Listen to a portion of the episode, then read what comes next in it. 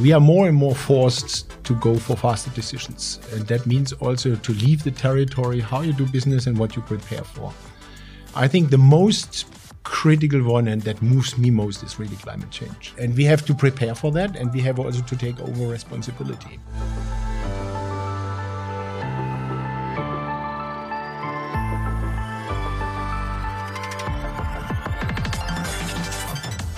Do you feel ready? I feel ready. Perfect. Perfect. Then let's start. A warm welcome to Elementary, our BASF podcast, who wants to make chemistry tangible for everyone. For those of you who haven't listened to us so far, we will shortly introduce ourselves. And I'm sitting here in our podcast studio with my wonderful uh, podcast co-host, Jan, and he works for digitalization and trainings at our communication department. You just listened to the voice of Mona. She is social media manager at BASF. And we already had some episodes around electromobility. We had an episode around the science in the coffee cup.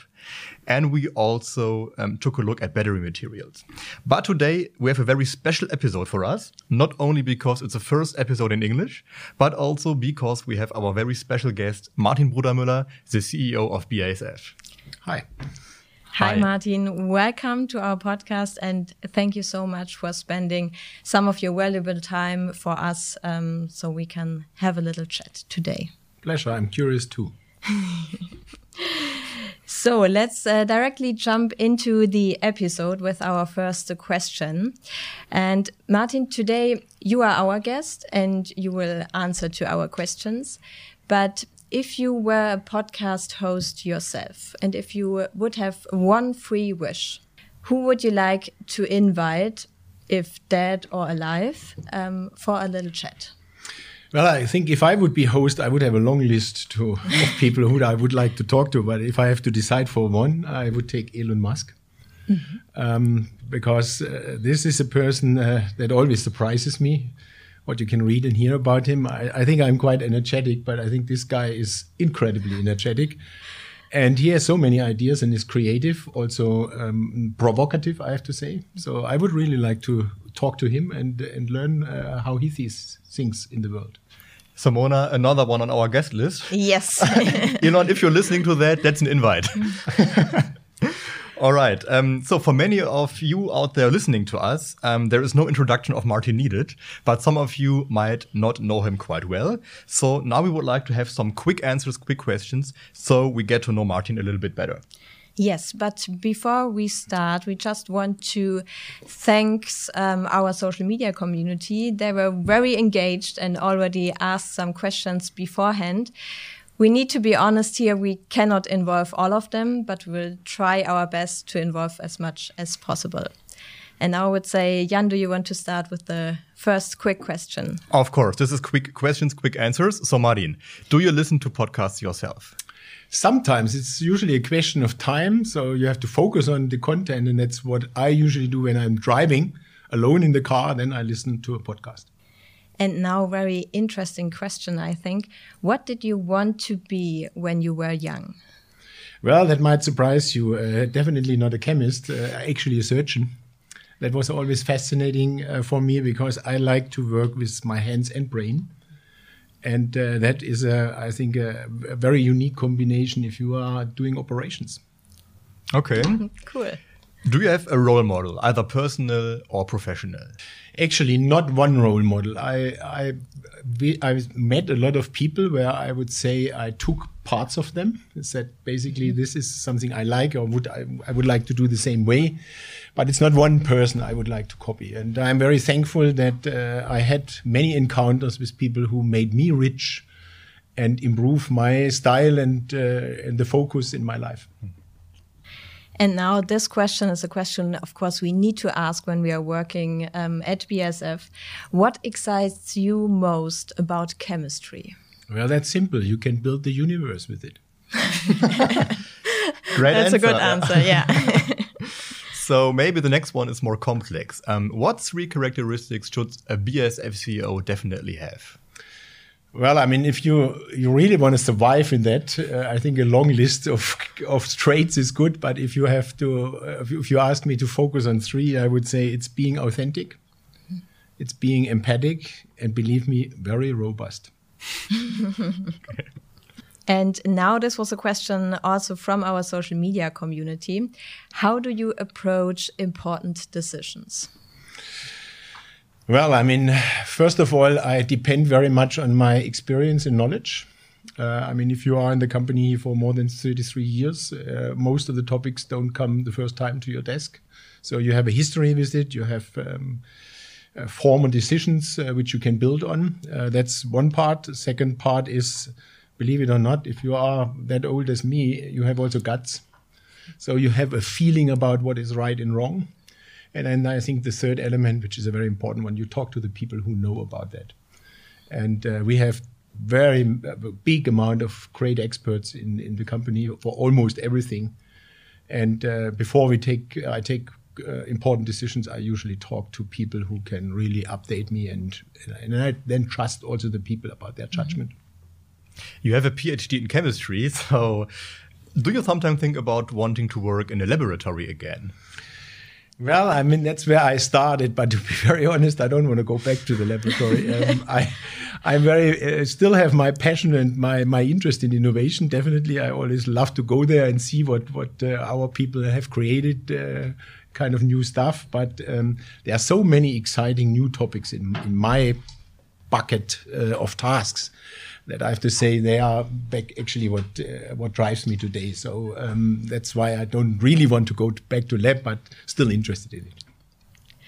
And last but not least, one of our favorite questions from the community: Do you get recognized on the street like a celebrity?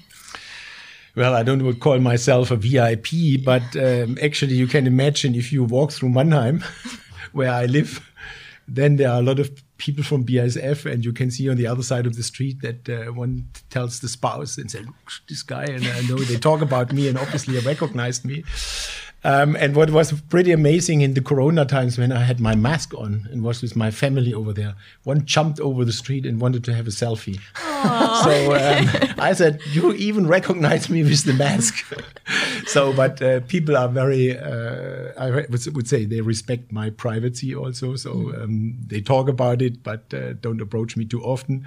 And what I enjoyed very much when I lived in Hong Kong ten years, I was a nobody. So I could go oh. in the street and was just a person like everyone else, and I really, really enjoyed that. No selfie time. No selfie time. but now you're used to selfies, I would say. Absolutely. Sometimes I make also selfie with some people I'm with. With uh, John Kerry, I had the pleasure to sit next to him at the breakfast, and I just grabbed my phone, and I know him for quite some years already. Not the first time I talked to him, but that's why he also smiled very much, and you get nice photos. So True. Yeah, so Martin is on LinkedIn. We are going to put his LinkedIn account in the show notes. So if you are not following him, you can do it do so right now. now. Yeah. yeah. All right, so this was quick questions, quick answers. And now let's switch gear for a moment and come to a more general point of view. So it's quite hard for lots of people right now to think positively, but from what we hear from you, you are a notorious optimist. So can you name just some reasons why to be optimistic right now for 2021 and the next month ahead? Well, I mean, first of all, in my life experience, um, I would say it never helps to be negative. Mm-hmm. So if you are really having a, a, positive attitude and you think positive, and uh, you certainly have to think through different scenarios, and they are not all the time only positive, but you should always target a positive outcome of whatever is ahead of you.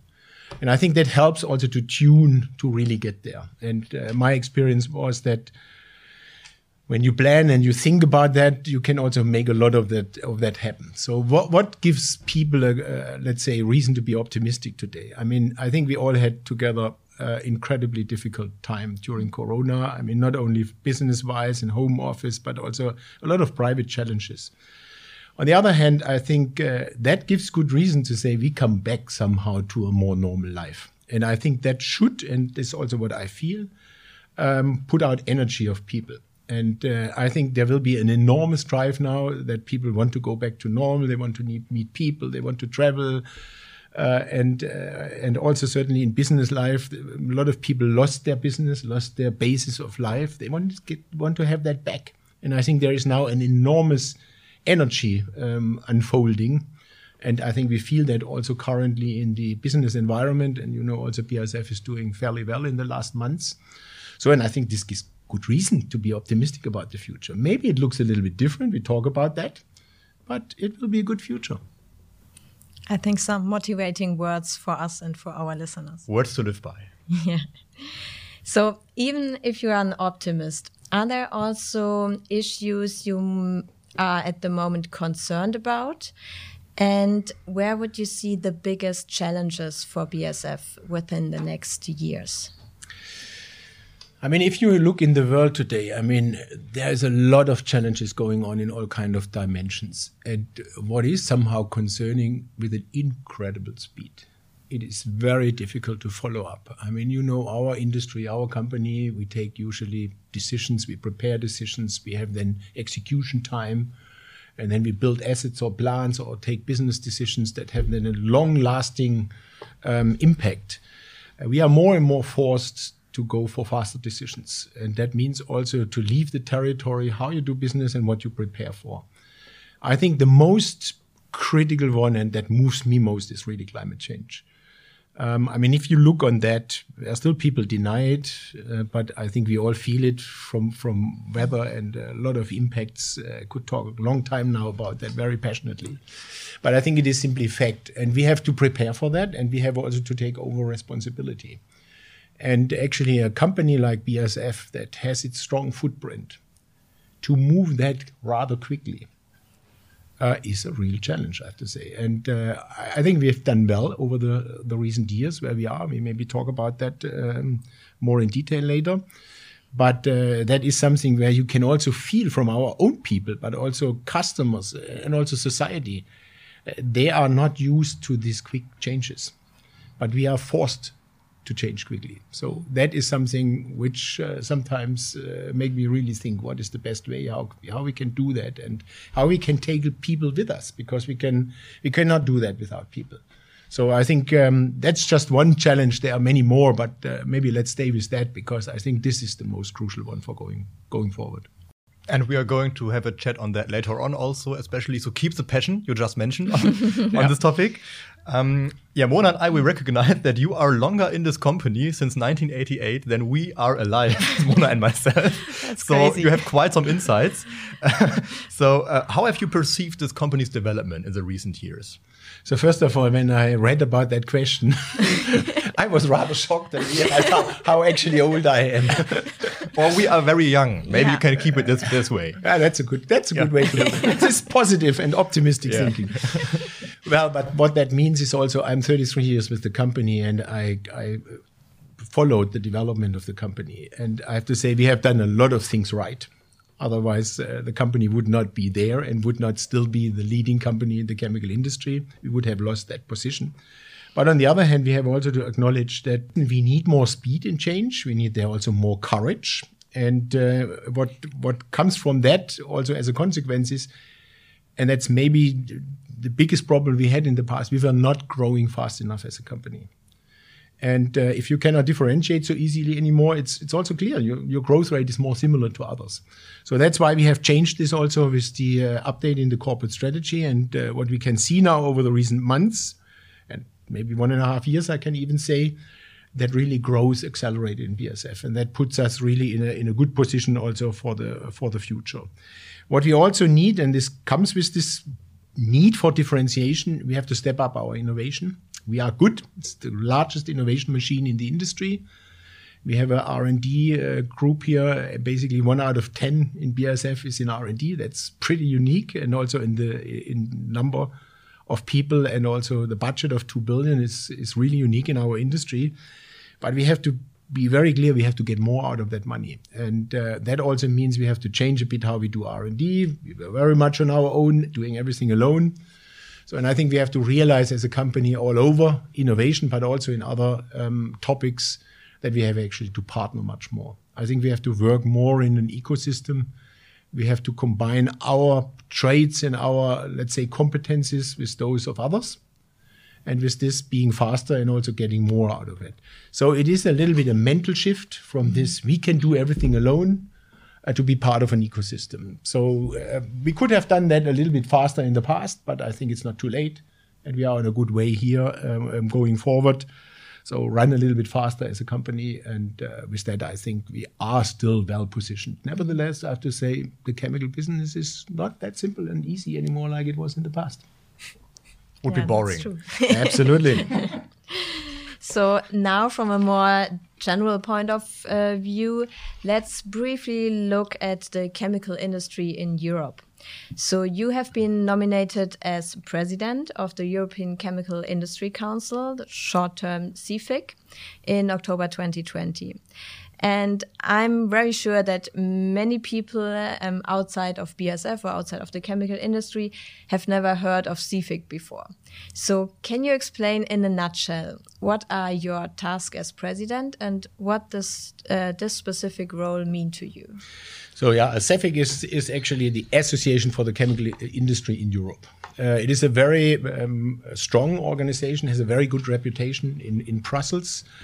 Uh, I think it's a good sign. It's not known everywhere and making headlines, but it is impacting with deep knowledge and uh, people who know what they talk about.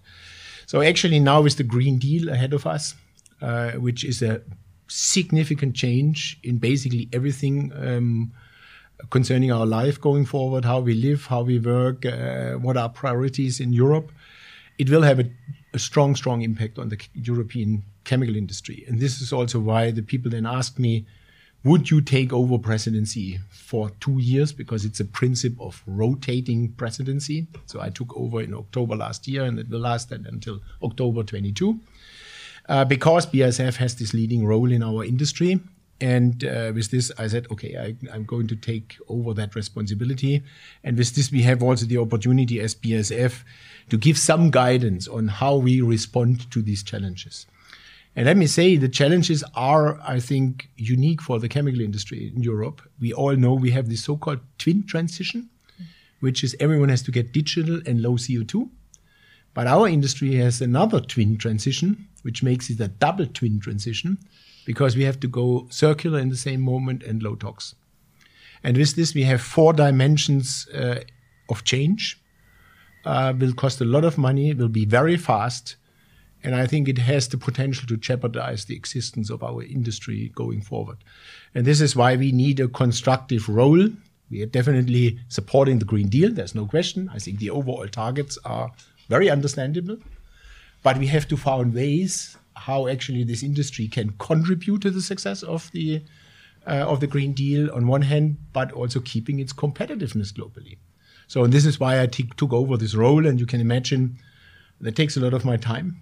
It's about at least a quarter of my time, if not one third, going forward.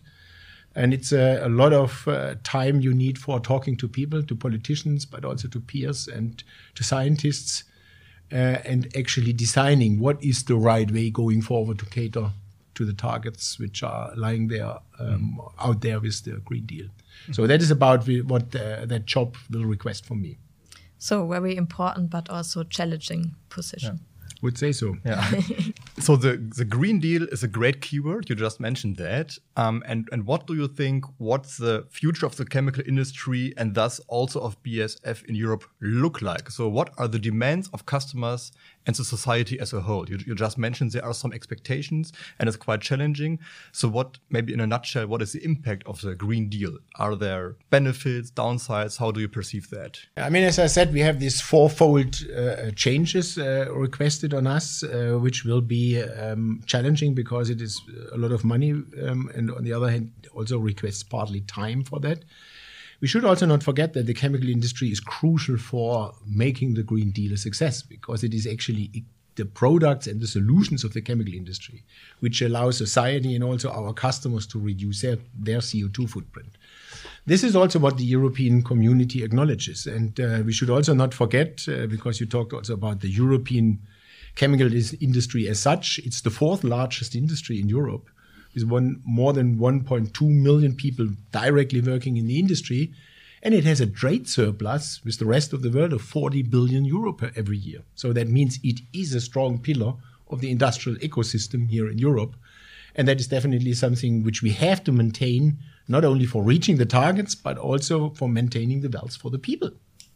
And uh, that will be the challenge on one hand to cater and to support uh, this movement into a different uh, setup with the Green Deal, but keeping our competitiveness and generating additional wealth, value and wealth for people.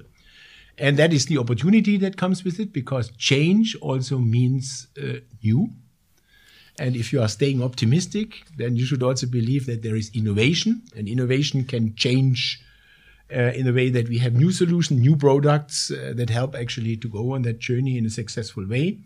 And I would say by looking at BASF very particularly, as we are strong in innovation, that is a unique opportunity also to build up new markets, new businesses, new business models.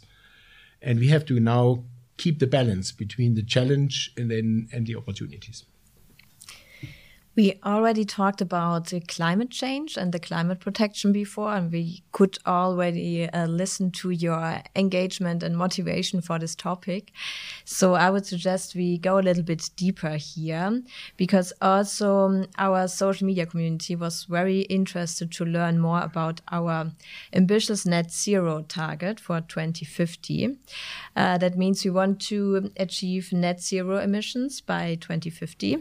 And our community was very interested to learn more about how do we want to achieve this target? What do we have to do for it? I mean, first of all, let me let me quickly uh, um, comment on this target because some people think it's a totally new target. Because we started in 2018 by saying we want to be carbon neutral until 2030. So, what is the difference between the old and the new target? It is actually the same path we have but it is an acceleration of investments and technology development. We have actually made great progress faster than we thought. And with this, we have the opportunity, some of the key investments to contribute to CO2 reduction, to, to actually accelerate them, which were planned beyond 2030, could come now uh, before. And with that, contribute already at 2030. And with this, we are able to achieve this uh, significant uh, reduction. How did we achieve that? Actually, we have invested several years in the so-called carbon management. I brought together this circle in 2017, the first time. And uh, I brought out the challenge uh, actually to really understand ourselves. Uh, where is the CO2? What could be levers to reduce?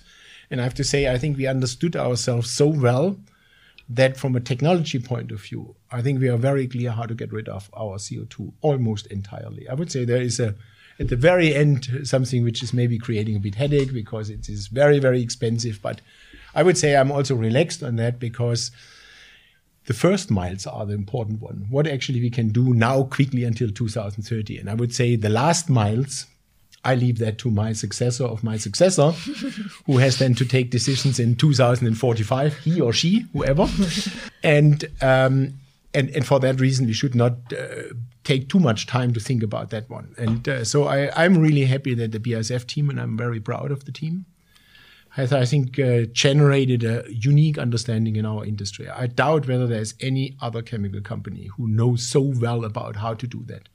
We have a unique technology portfolio. We have also the courage now to apply. It's a tough target, I have to say, but it's also a realistic target we can achieve.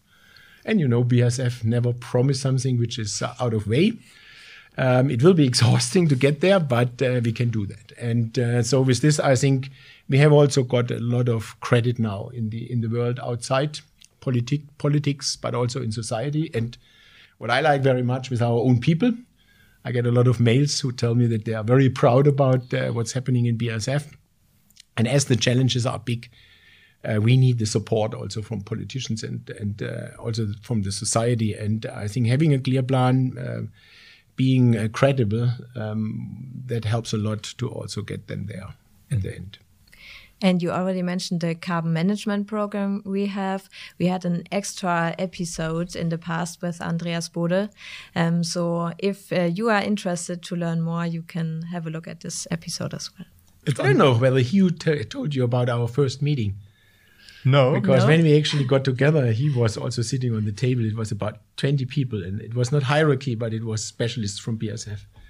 And when they listened for the first time, I looked in, into this round, and I think they were close to to ask for an ambulance to bring me to hospital because they thought uh, the CEO is mad. what is he actually asking for? That's not possible. And if I think about that first meeting and where we are today, it shows also what a tremendous change we made. Mm. And now I think the community of also the experts who maybe started that journey by saying that can never work, they are actually converted and now contributing with incredible new creative ideas. And uh, that is generating somehow a new strength and energy in BASF. And I'm quite sure we will make something out of that in the way that BASF will differentiate in the future from others in this industry. Yeah, I know there are some chemist versus engineer jokes, but uh, this example shows that both can work together well. Absolutely. So, Andreas, when you when you listen to that, um, everything's fine. And uh, yeah, this episode with Andreas Bode is on German only, but maybe it's it's interesting for some of yeah. you out there. Just just take a look at our channel. Um, yeah, Martin, personal question. I imagine before the lockdown, you also traveled a lot. And how does this jet set CEO life go well together or credibly go together with saving the climate? Yeah, I mean, you can imagine, particularly these 10 years I've spent in, in Hong Kong, great time. I, I really miss it. From 2006 to, to basically 2015, uh, I was traveling incredibly much. If I take this almost 10 years, I slept every 10th night over 10 years in the airplane. So if I take the time I spend in lounges and uh, in the plane, it's just incredible. If I think today about what we did there, I ask myself, myself sometimes, first of all, was that necessary? And sometimes I ask myself how you do that physically, because you switch through, through the time zones. And I think what we all learned from Corona now and uh, is that if you think about that, you would never do the same way. I mean, we were flying to a conference from Frankfurt to Beijing for two days to meet some people and talk and listen to some presentations where you would come to the conclusion today it's not worth it. You can also do it digitally. Uh, once in a while, you have to meet key people. That is clear. You can also not do business and, and develop new ideas only on the uh, on the screen. But uh, you would combine that much more. You would say, I don't travel ten times. I maybe travel two times and stay two days longer and actually squeeze that together. So for that reason, I'm I'm also very happy that uh, basically the encouragement of the last year in Corona times, um, and and it's actually the same learning with my counterparts because you cannot just say I'm not traveling if the other one expects that you come. So, but if also the other side says you don't have to come, we know each other well. We can do on the phone or we can do on the on the WebEx. Uh, then this is helpful. So Yes, if I look at that, I had a tremendous personal uh, CO2 carbon footprint. Um, and uh, if you are serious, you have also to question your own lifestyle, I think, and your behaviors and, and what you do and what you don't. And uh, that is a good example of how you can adapt, and I think how the world will adapt uh, in doing business. You hear from a lot of companies, they all will not go back to the old pattern. And I think it's a good example, what we said at the beginning, about optimism and about positive thinking. The world can be different from what we are used, but it's maybe better than today. So there will be some changes also after the pandemic. Absolutely, I think uh, in all in all categories, how you do business, uh, what you prioritize, and uh, also what the what the what the demand of the society is, there will be a lot of change. And actually, it's good because standstill is always bad. If you have standstill, people get complacent and comfortable, and with that you lose also dynamics, you lose energy, and you lose competitiveness. So running and sometimes even running a little bit faster is good for everyone. You already mentioned uh, that um, we all can look at our own lifestyle. So to make this topic more tangible, do you have some specific tips or advices for our listeners how we can all by ourselves help to make the world a little bit more sustainable? Yeah, I think, I mean, it's your personal question. If you are critical with yourself, you have to ask yourself, is that really needed what I do? Or can I change and contribute myself? And I think at the very end, if it should work, uh, everyone has to contribute. So I mean, you can also ask: Is it necessary for uh, to go for a weekend to Mallorca for 39 euro a flight? Is that really what is necessary? Should people stay always at home and not go for vacation anymore? I think it's the other extreme, but you can think about that. Um, I, for example, bought an electric car, So I really changed in that way. And I have to say, uh, if you drive it, you are maybe you should not say that in Corona times, but you are infected.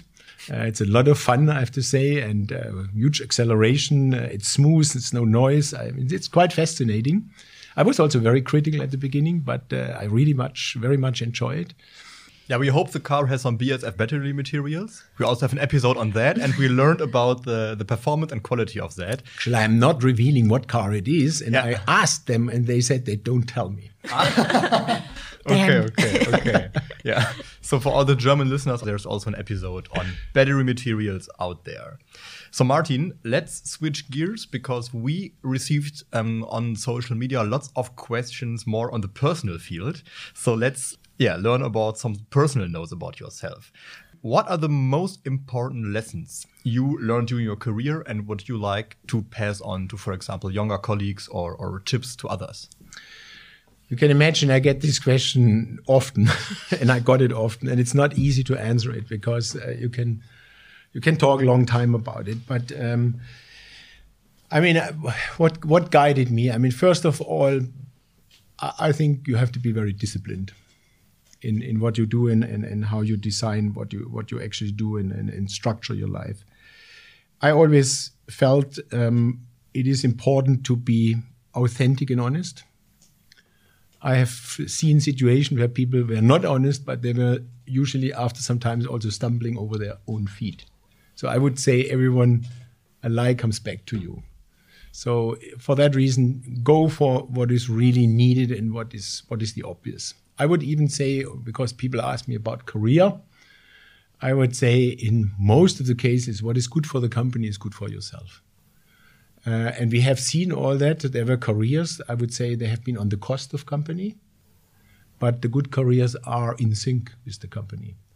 What I always think is uh, you have to challenge yourself very clearly, but uh, you should rather promise and over deliver than the other way around. And um, yeah, I mean, I think uh, these traits, which I also mentioned earlier, that you have to be authentic and you have to be honest, I think you have to be consistent as a person but what is also interesting now, looking back at my 33 years uh, in BASF, the request from society, from the own people in BASF, but from customers in terms of leadership changed a lot. So you have to adapt your leadership style to also the time where you are in. I would say a leader today, a successful leader today, has to be totally different than 20 years ago. And this is also why uh, it is important that we also update ourselves. We have now the initiative of the upskilling of the senior executives. Uh, we quite invest some time and effort over there because it's about lifelong learning. And this is, I think, another uh, message I would like to give never stand still. Have always the ambition that you you are eager to learn something new which you don't know and, and to adapt to these times and to adapt your own style. Don't think you are ever ready and I made it and that's it you, you have always to improve and to, to work on yourself. So that's maybe a, a few hints I would I would like to give to young people. Yep.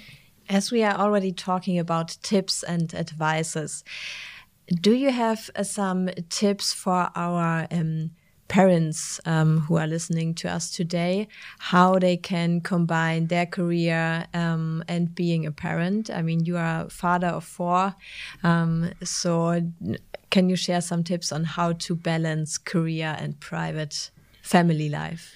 Yeah, I mean, this is definitely a huge uh, challenge. Yes, I have four children. I have actually two times twins. Uh, to, to correct that, I, uh, I have two twins uh, at the age of 25 and two twins at the age of one.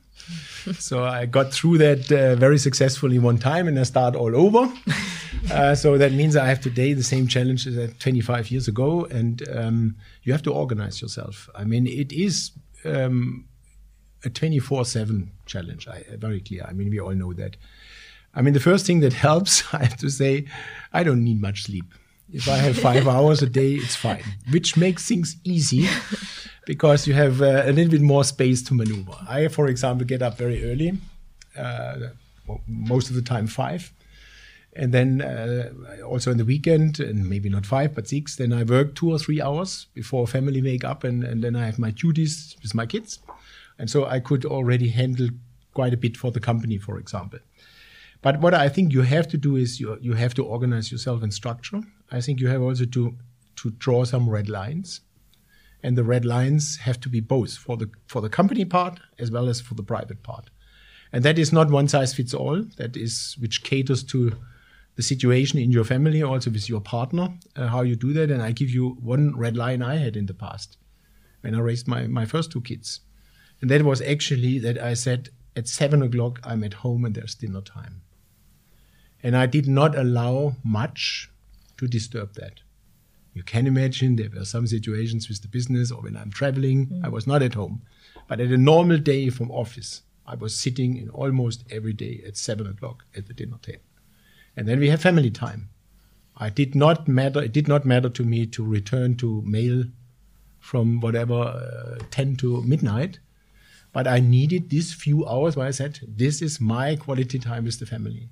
And I think if you structure and you define that way, which caters to the needs you have, then I think you can manage the balance. And uh, I always was inspired from both sides. So I, the energy I got from family life helped me on the, on the business part. On the other hand, a successful business life gives you also energy and, and good, uh, good feeling which you then can invest in the private side. So I think it is very much that you have to be clear and transparent and structure that with your partner. Yeah, this was actually one of our next questions on the list. Where do you get your energy from, mm -hmm. or how do you cope with stress?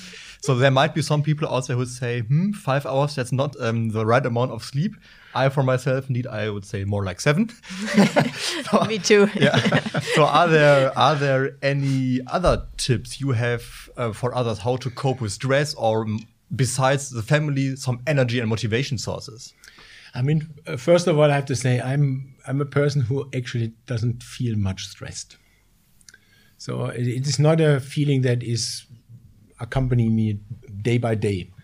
Um, even if it's very tough and I have a full agenda and maybe also some decisions, they don't keep me sleepless at night. Um, and I think one reason for that is I learned, maybe I have also traits, but uh, I learned to separate things into structure. I can read board files very focused. Then I drop the pen. Then I go with my kids and my wife shopping. I don't think a second about BASF. And when I come home and I sit down again and continue where I left, I'm focused on BASF again. And by having this opportunity to actually switch off, I can also unload the pressure. And this is why I, I actually don't allow much to, to build up that stress. I think you have to learn yourself what are the means to do that. I think it's a little bit of training. Um, and um, as my father taught me when I was young, he always said, "You have to know the buttons you have to push in life when you are not not in good mood." And uh, that helps. And it is actually something I passed on to my kids. They do this. We have, for example, one is cooking. I love eating and cooking. So if I go to the kitchen and I create something, and I eat and it tastes well, I feel good. It brings back energy. My kids do the same. And so they always say, I learn what my, what my button is. But you have to learn what button that is for you. So I think uh, that really helped me to uh, to cater with with stress and uh, not allowing that to make me sick or taking of my energy away. And then the other part about the energy is I have to say, I drove my environment nuts as long as I'm on that earth already in family, my parents, they always said, oh, does this guy anytime get tired? so I really, I stressed my environment with my energy. I know about that. Um, and that is maybe something where I can be very grateful. It looks like that's a trait I got somehow by nature. Uh, and uh, that that certainly drives me, and uh, also is is um, an opportunity for creativity um, and uh, to take moments to think about something new, and then the new idea makes you even more excited, and it's changed, it's charging your battery, so it's a kind of a little bit also resonance, I would say. Uh, it gives you also energy, and, uh, and certainly sometimes takes energy, but yeah, that's the way how I do it, and that was my whole life like this. Yeah, and we learned your your dad is a, a, studied scientist as well, so maybe he passed on some spark to you to get this energy. For, yeah, for he was a he was a physicist, and yeah. uh, he also um, nurtured very early the the curiosity about science. I totally agree with the um, cooking time as uh, relaxing time. It's the same for me. But for me, it's the eating time more. and our social media community was also very interested to learn more about um, any of your hobbies, your leisure activities. So, if the lockdown restrictions are eased, is there something you are really looking forward to do? And was there also something you missed uh, during the pandemic? Yeah, I mean, first about the hobbies. I mean, you can imagine what we talked about on one hand, family and father, and uh, CEO of BASF. It's not so much time mm. left for other things. I mean, I, I have a long list what I love to do, but I don't have the time for it. So my major hobby is really my family, and and so certainly also a, a circle of friends, and that is also what I actually missed. I mean, now with Corona, you have all of us have been disciplined. You every day is about the same. You go home and you have to stay home and certainly it's nice if you have a nice home. Then this is less a prison than you live in a in a small flat. That is even more challenging, I would say. Uh, but uh, what I really missed is the interaction and the encounters with my friends. Uh, go out for a dinner and then have uh, good talk and laughing and uh, talking about good old stories uh, and whatever. So that is something I miss. And then also traveling, not the business part but certainly also uh, with the family uh, to get uh, some relaxation over there. that is where I'm really looking for. Like I think it's the very basic what every one of mm-hmm. us likes. True. so I have some idea, and I have certainly, as every one of us, some hope for the summer that we really get a little bit more back to normal, which allows for that. Yeah, so, we hope so. Yeah. So your first activity would uh, be to to book a table and go to a restaurant. Yeah, I think so. My my wife actually um, asked already where do we go. I have to say the first one actually was on the weekend because I I, spent, I was for a walk with my kids and in the Palatinate. So we went into one of these um, typical basic Palatinate restaurants. Uh, the terrace was open. It was since I think 12 months the first time I've been in a in a restaurant, and I enjoyed it very much. Perfect. Wonderful. We hope there's more of that to come. And we need to slowly wrap up today's podcast. And you are the CEO of one of the largest chemical companies in the world. You are like su succeeding in lots of things. So one can say you have already achieved everything in your life what you could aim for. But is there anything you still want to achieve in your business life or your private life? And perhaps also, in other words, what do you want your legacy to be like? Yeah, that's a very big question. Um, I mean, first of all, let me really say I'm extremely thankful about what I have been offered in my life. And a big thank to that goes to BASF. Because BASF is 33 years of my 60 years life, so it's more than 50% of my life here. And I regard my job today as a privilege. Um, and my attitude is I serve the company and the people in the company. So having the opportunity to give direction um, and uh, moving the company in the direction it has a good future. That's what we currently do with all the climate change we have discussed. Um, that is a big task. And uh, I mean, if you ask me what the legacy is, and I think this is the legacy of every CEO, you want to hand over the company in better condition than you got it. And if I say better, then this means also, let's say, more adapted to what it needs to have for a good future. And I think the current part is really all the issues of sustainability. We only talked about climate change, but there's many other things which come with uh, uh, sustainability.